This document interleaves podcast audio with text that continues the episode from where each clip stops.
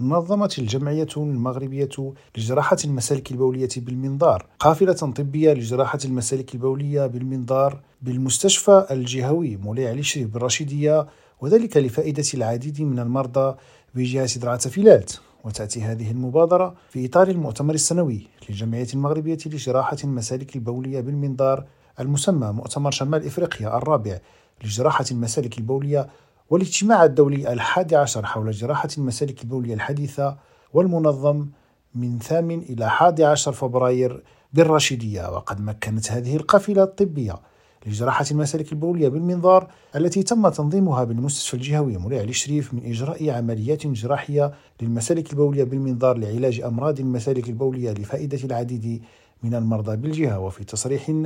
لوكالة المغرب العربي للأنباء قال رئيس الجمعية المغربية لجراحة المسالك البولية بالمنظار رضوان ربيع إن هذه القافلة التي ما تم تنظيمها في إطار المؤتمر السنوي للجمعية همت إجراء عمليات جراحية لفائدة المرضى المحتاجين بجهة درعا فيلات موضحا أن هذه العمليات شملت البروستاتا والتدخلات الجراحية لعلاج التهابات المسالك البولية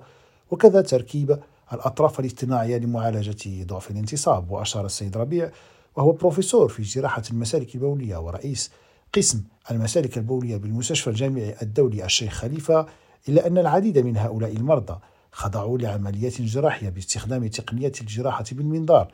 مسجلا أن هذه القافلة الجراحية تأتي أيضا في إطار إجراءات التكوين المستمر التي تطلقها الجمعية في مجال تأطير أطباء المسالك البولية واكتساب التقنيات الطبية الحديثة. كما نوه بالتعبئة القوية للأطر الطبية وشبه الطبية بالمستشفى الجهوي منيع علي شريف بالراشدية الذي يوفر منصات تقنية تمكن من إجراء العمليات الجراحية بالمنظار بنفس التقنيات المستعملة في مدن أخرى داخل المغرب وخارجه. محمد توفيق الناصري ريم راديو